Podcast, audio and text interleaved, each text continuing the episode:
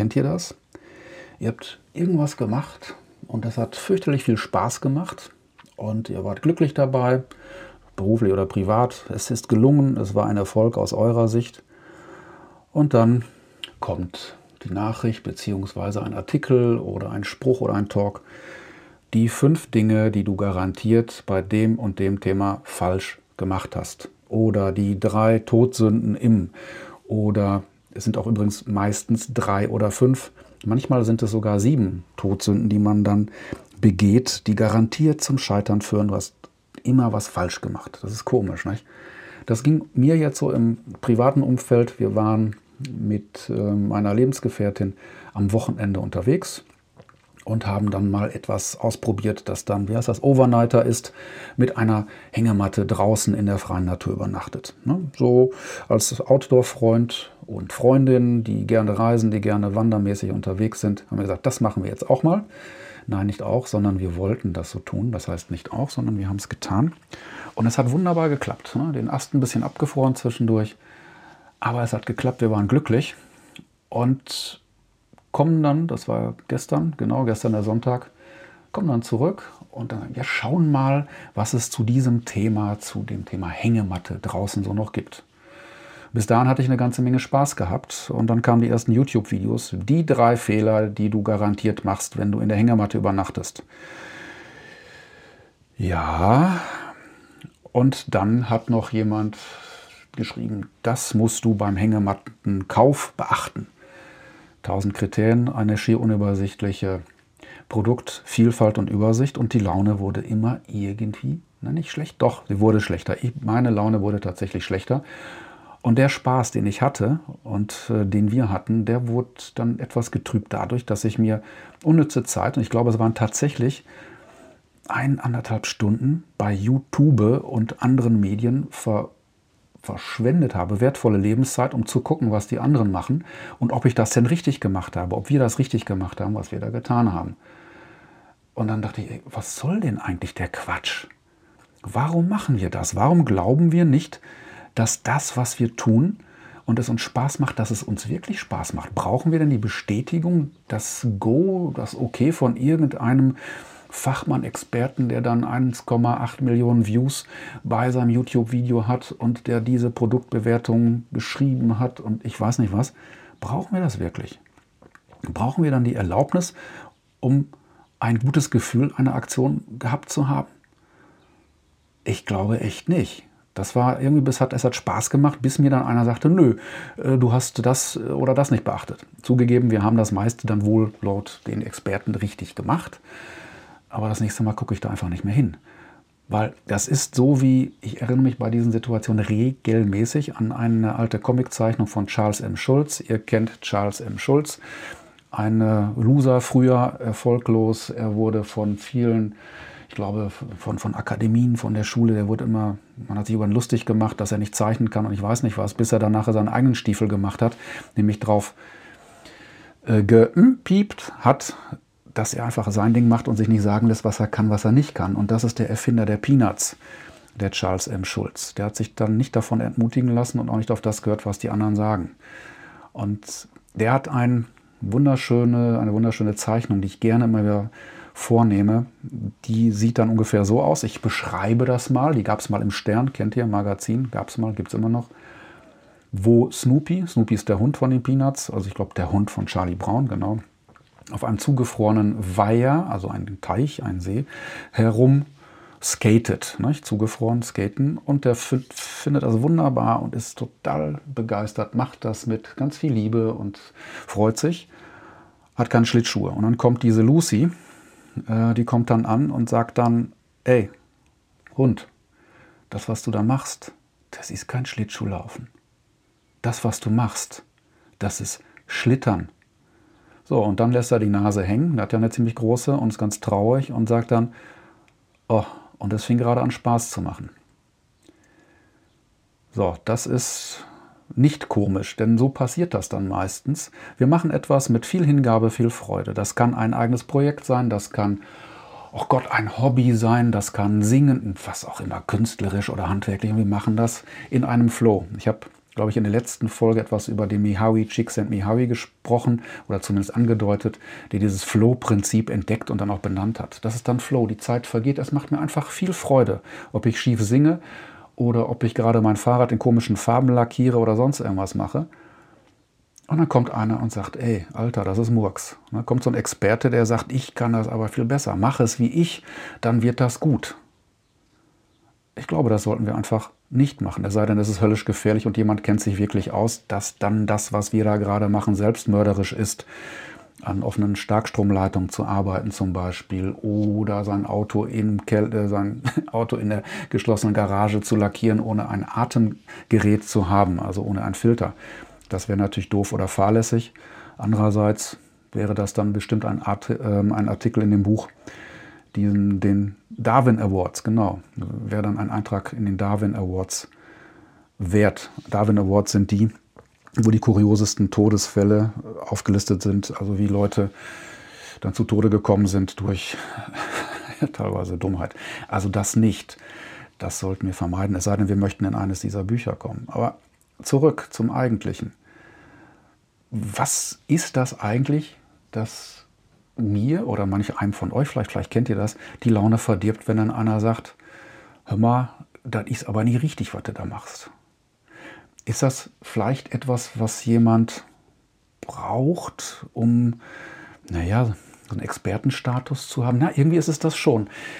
Dann, wenn ich jetzt mich in diese Ratgeberfunktion versetze, ich sage, ja, du machst das aber nicht richtig, mach's wie ich, dann wird es gut.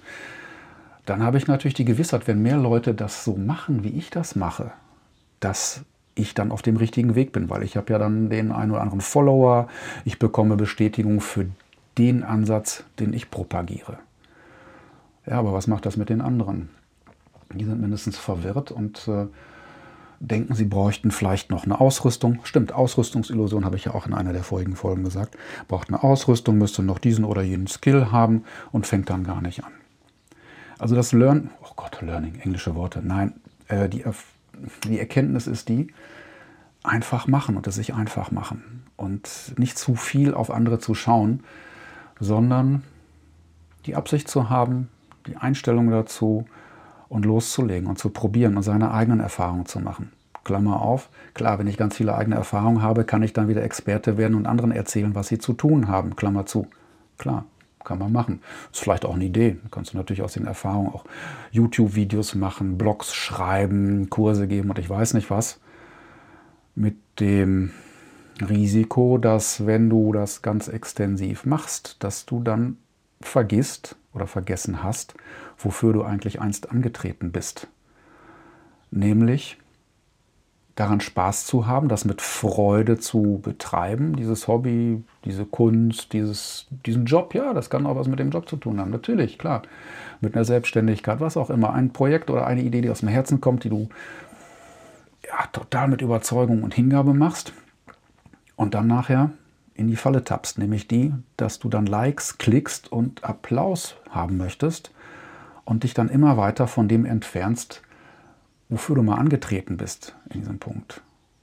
Wenn du dann das dann machst, weil deine Community das gerne möchte, weil du das dann machst, weil du Klicks und Likes bekommst, weil du im Fall jetzt Outdoor ganz passend, weil du dann Produktproben bekommst und diese dann auch promoten kannst, magst das Produkt vielleicht nicht so wirklich, aber du machst das dann A, weil du viele Klicks kriegst und weil du vielleicht was umsonst kriegst. Ist durchaus ein Modell.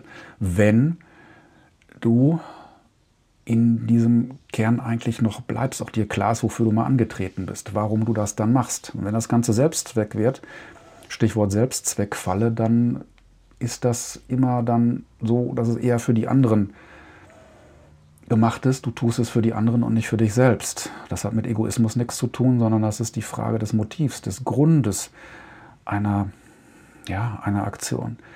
Wenn ich das nur für andere, für andere Ziele mache, das heißt, dass mein, oh Gott, ja bei Artikel schreiben zum Beispiel, mein Publisher das toll findet, wenn meine Gemeinde das toll findet, wenn ich weiß nicht was, aber irgendwo die Seele aus dem Ganzen dann rausgegangen ist und wofür ich, ich wiederhole mich, angetreten bin, äh, weg ist, nicht mehr sichtbar, dann, dann ist das irgendwie schade. Dann, ja, dann mache ich das nicht aus eigenem Antrieb mehr heraus. Und das äh, ist so die ja, die kurze Botschaft von heute, weil es hat mich gestern echt ja, nicht zerlegt, aber sag mal, was machst du eigentlich? Du guckst, was die anderen machen. In der Zwischenzeit, genau, das ist ja ein genialer Energiekiller, auch für mich. Ich gucke, was die anderen machen und oh, die machen das aber toll, ich kann das nicht, ich muss das Equipment noch haben, ich muss das noch haben. Und da habe ich schon wieder keine Lust, irgendwas Spontanes zu planen, weil es unperfekt ist. Aber vielleicht ist es genau deshalb so gut, weil es unperfekt ist und weil es deins oder meins ist. Weil du es so machst, wie du es machst. Oder weil ich es mache, wie ich es mache. Und mich einfach daran freue.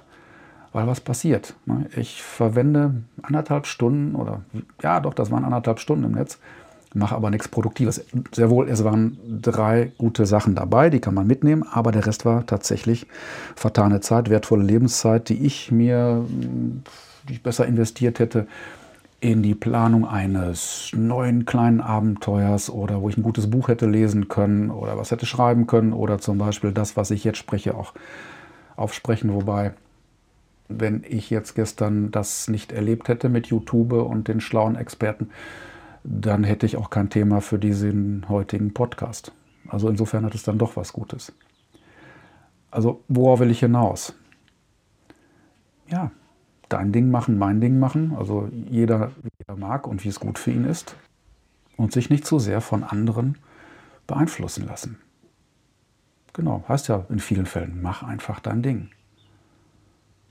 Und nicht mehr und nicht weniger. Weil sonst wird das nichts, weil dann verharre ich dann im Vorbereiten und komme nicht zu Erlebnissen, zu Ideen. Das hat natürlich auch mit Trial and Error zu tun, klar. Selbst aber ein, ein Expertenrat und auch das todsichere Rezept wird nicht unbedingt immer zu den Ergebnissen führen, die du dir wünschst. Du kannst, wenn du nach Rezept von Paul Bocuse kochst, wird das nicht so schmecken wie bei Paul Bocuse und du wirst mit Sicherheit einige Gerichte unter stetigem Rühren in die Abfalltonne kippen müssen. Aber wenn du das nicht probierst, dann entgeht dir einiges und du wirst dann immer besser, Schritt für Schritt, zum, nennen wir es mal Meisterschaft oder zumindest zu einem einem tollen Erlebnis. Und das ist mein Lerneffekt und vielleicht die Botschaft dieses heutigen, doch recht kurzen, ins Unreine gesprochen. Mich interessiert, wie gehst du damit um? Hast du da ähnliche Erfahrungen? Wie gehst du mit Experten um? Wie gehst du mit Versuch und Machen und Ausprobieren um? Das wäre eine feine Sache, wo wir in Dialog kommen können. Ja, mehr ist das eigentlich nicht. Ne? Komisch, so einfach, so kurz. Ich danke dir und euch fürs Zuhören. Ich bin jetzt übrigens auch bei Google Podcasts. Nein, zu hören. Und die nächsten Folgen kommen. Und ihr findet mehr über mich unter www.raschkowski.org. Wer schreiben mag, der kann das unter br.raschkowski.org machen. Oder wo denn noch? Genau, bei Enker FM, da mein Podcast Horst, äh, Host, Hoster, Dort gibt es auch die Möglichkeit, Sprachnachrichten zu hinterlassen und zu kommentieren. Also Dialog finde ich schon ganz gut. Lasst es mich hören. Ansonsten würde ich sagen, bis später, lasst es euch gut gehen und danke für eure Aufmerksamkeit.